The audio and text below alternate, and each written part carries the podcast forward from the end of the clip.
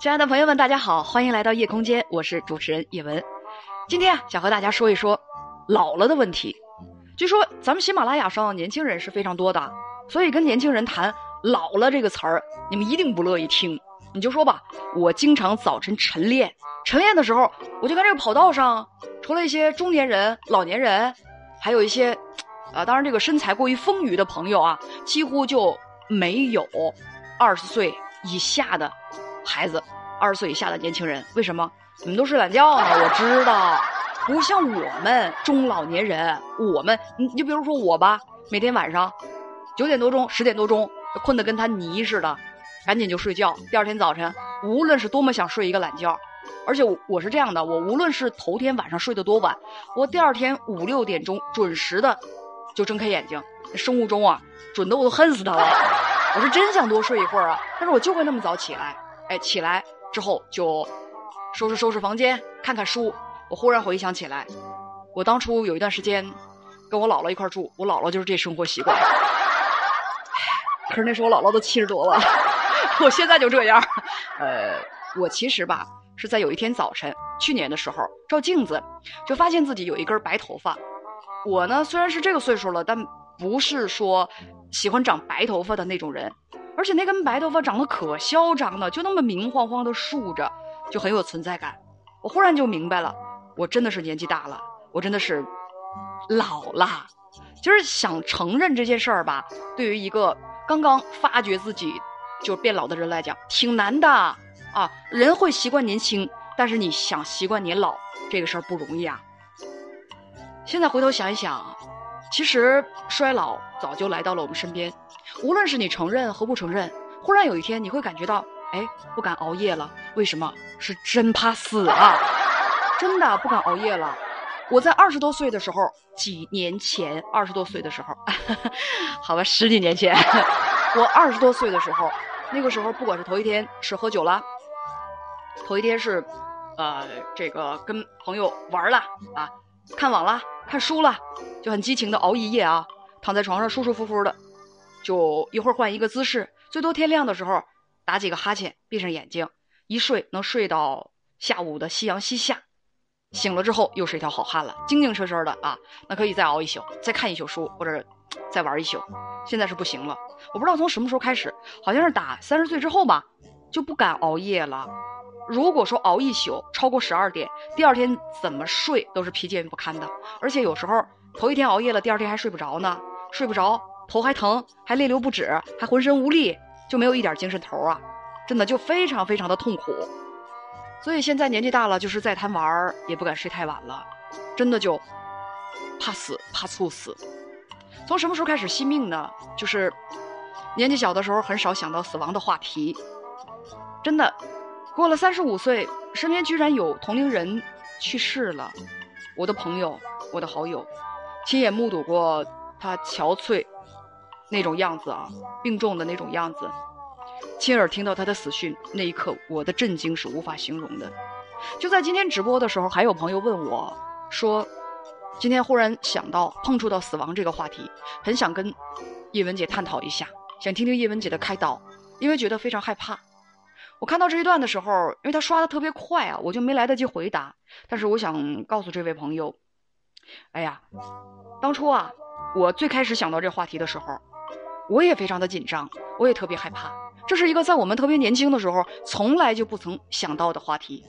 但是有人曾经给我讲过，如果啊，你愿意的话，啊，当然条件允许的话，你到肿瘤医院去看一看，你就会知道，其实死亡它光顾的不仅是中年人、老年人。你到肿瘤医院去看一下，你会发现，因为做化疗而剃光所有头发的，很多都是孩子，很多都是二十岁以下的。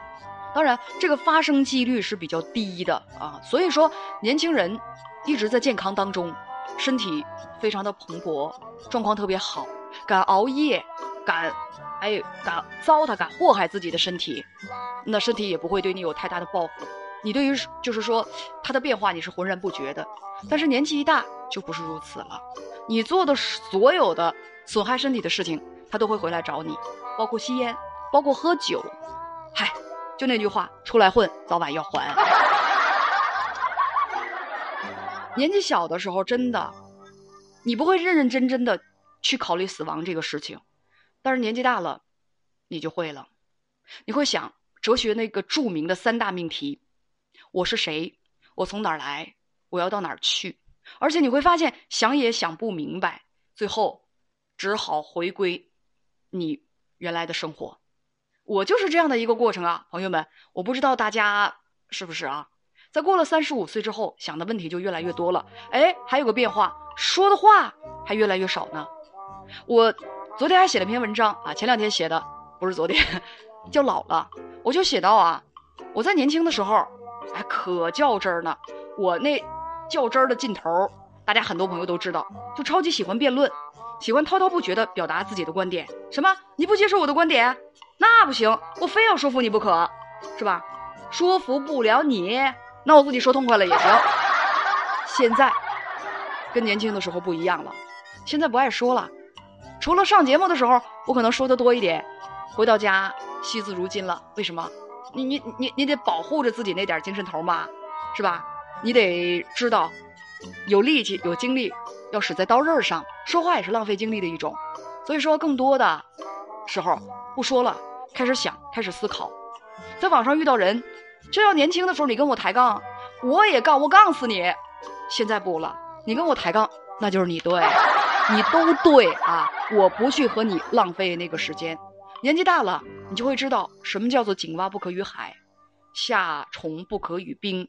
有很多的地方，你呢不去涉足了，很多的话题你匆匆跳过，很多的人，你觉得不值得和他去争吵，为什么？因为你觉得人活到八十多岁也就两万多天儿，跟他争吵，浪费那几分钟甚至一个小时的时间，不值得。我有个好朋友，哎，总是生气，气呼呼的。有时候问他为什么啊，我我又今天又在网上，就有有这么一个人说话可不着调了，可不像话了。那人怎么能那么想呢？怎么能那么说话呢？哎，我就跟他争辩了很长时间啊，后来我们俩就发展到对骂。哎呀，气死我了！我每次都跟他说，我说你那么生气干嘛呀？那么生气干嘛？后来想，哎呀，没别的，还是太年轻了。就是岁岁数大了，我送大家一句话，你会发现很多人都是什么呢？笑而不语，笑而不语。为什么？他已经不再喜欢争论了。争论属于年轻人，因为年轻人最起码在我年轻的时候，我会觉得什么呢？很多的事情不是黑的，就是白的。你很少承认有中间地带。废话，承认有中间地带，那还争论得起来了吗？还怎么辩论啊？还怎么抬啊？对不对？而喜欢抬杠啊，喜欢争论，喜欢辩论，喜欢努力的去说服对方，那其实是年轻朝气蓬勃的一种状态。